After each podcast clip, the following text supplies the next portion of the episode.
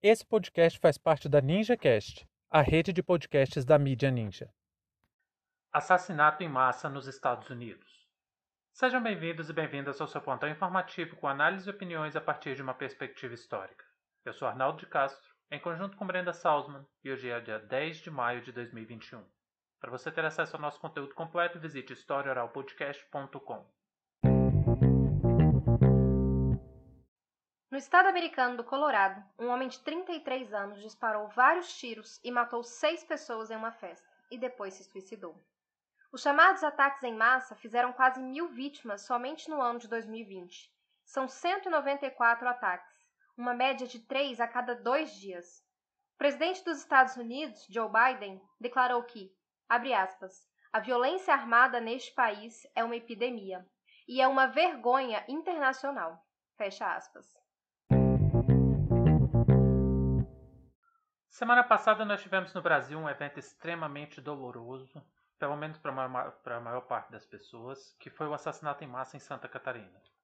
Eu confesso para vocês que nós não conseguimos falar sobre esse tema no dia porque foi algo que mexeu profundamente com a equipe aqui do Rock. Acho que a maior dificuldade de falar sobre esse tema de forma racional é porque a gente costuma usar subterfúgios, usar caminhos muito pouco verdadeiros para tentar explicar crimes dessa natureza. A primeira coisa que a gente pensa é: essa pessoa não pode ser normal. É um psicopata, é um louco. E o maior problema está exatamente aí. Entender que as pessoas que cometem esses atos, em grande maioria, são monstros. E eles não são monstros. São pessoas comuns, que muitas vezes até são reconhecidos como gente de família, trabalhadores, o típico cidadão de bem. No Brasil, nós temos os casos do massacre de Realengo em 2011, em que 12 crianças foram assassinadas na escola Tasso da Silveira, o massacre de Campinas de 2016, em que um homem matou 12 pessoas da mesma família com uma pistola, incluindo o próprio filho e a ex-esposa. Também em Campinas, em 2018, um homem entrou na igreja, na igreja metropolitana e matou cinco pessoas. Tem o um massacre de Goiânia no Colégio Goiás em 2017, cometido por um aluno de apenas 14 anos que matou dois adolescentes e acertou outros três. O massacre de Suzano em 2019, em que dois atiradores mataram cinco pessoas na escola Professor Raul Brasil. O massacre de Janaúba, que o vigia tirou fogo em uma sala de aula matando 14 pessoas, e mais recentemente o massacre de Saudades com cinco mortos. Eu trouxe esses casos não porque eu tenho algum apreço por carnificina. O Hop não tem intenção de se tornar um desses programas tipo na polícia e nas ruas. A gente tem verdadeira repulsa por esse bando de aproveitador, igual Siqueira Júnior e esses similares. O que a gente quis mostrar é que apesar do Brasil, no Brasil, assassinatos em massa não terem começado agora, existe uma intensificação desses casos nos últimos anos. Cada vez menos tempo transcorre entre um caso e outro. Se compararmos com os Estados Unidos, estamos apenas engatinhando nessa prática e, sem sombra de dúvida, não acontece mais exatamente porque o acesso a armas de fogo no Brasil é bastante restrito. No começo desse episódio, nós dissemos que não estamos falando de monstros e sim de pessoas normais. E se vocês acham que eu estou viajando, basta observar o padrão desses assassinos. Sem passagem na polícia, introspectivos, caseiros, bastante moralistas. De vez em quando aparece um caso que destoa, mas no geral existe um ódio muito grande dentro dessas pessoas motivados por questões de gênero. É comum o ódio profundo por mulheres, gays, feministas e não por acaso geralmente são atos extremamente covardes contra pessoas mais vulneráveis, como crianças e mulheres sem chance de defesa. Esse ódio não é doença, é construção social. E cada vez mais que a narrativa de ódio se instala, mais e mais casos acontecem. Nos Estados Unidos existe um fator muito relevante a ser observado para a absurda quantidade de casos de assassinatos em massa, que é o acesso fácil à arma de fogo. Isso se tornou uma batalha política intensa, que até os setores mais progressistas têm dificuldade de levantar, que é uma política de maior restrição de acesso a armas. Lá nos Estados Unidos, a Constituição garante o direito de milícia. Isso quer dizer que o Estado, onde o Estado se ausenta, onde o Estado não consegue garantir a segurança, todo cidadão tem direito de autodefesa. Aí, pela falta de discussões mais profundas sobre o tema, no Brasil, muita gente defende maior acesso a armas de fogo, tendo como exemplo precisamente os Estados Unidos, sem levar em conta que a segunda emenda da Constituição americana visava garantir o direito de defesa sim, mas quantos legisladores recorreram a esse direito não foi pensando em violência urbana. Eles não queriam que todo mundo tivesse o direito de dar uma de super-herói e fosse lutar contra assaltantes de banco ou narcotraficantes. E sim porque, na independência daquele país, o perigo de invasão estrangeira para tirar a condição de Estado nacional era constante. Em nome da estabilidade nacional, os Estados Unidos garantiram um direito que hoje afeta milhares de vidas todos os anos. Para vocês terem uma ideia, tem criança nos Estados Unidos que antes de ser alfabetizada já começa a atirar.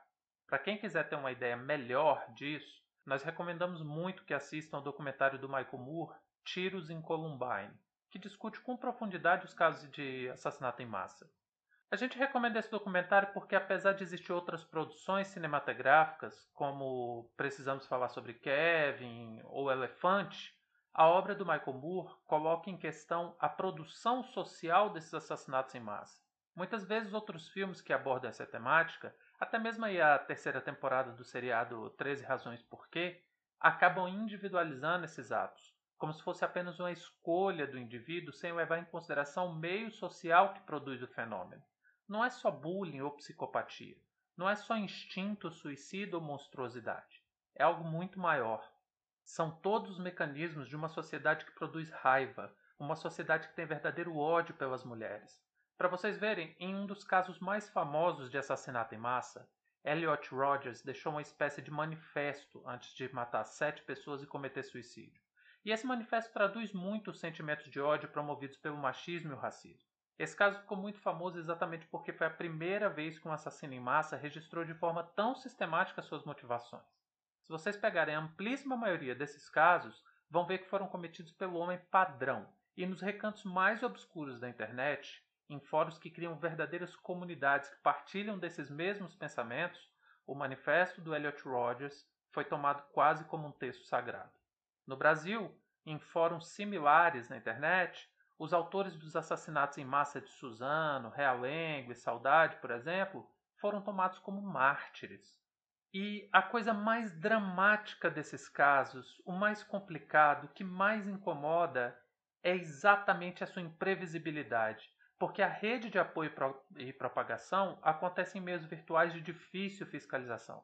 Não é um crime organizado por um grupo, e sim uma atitude individual, na maioria dos casos impulsionada por esse apoio dessas comunidades virtuais que leva uma pessoa comum a cometer barbáries. E não adianta colocar mais polícia na rua, tanque de guerra, armar professores ou qualquer uma dessas propostas absurdas. A raiz do problema é o modelo de sociedade que nós desenvolvemos.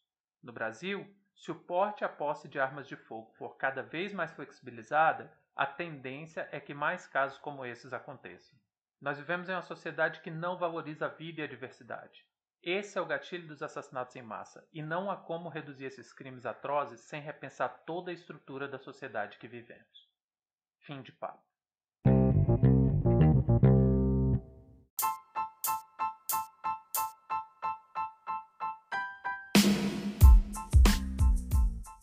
Entre tantos fatos que nos cercam e com a velocidade de informações a que estamos submetidos, essa foi nossa escolha para o destaque de hoje. Se você quiser participar do nosso financiamento coletivo, acesse catarse.me história. Muito obrigado a você por prestigiar nosso trabalho e até a próxima.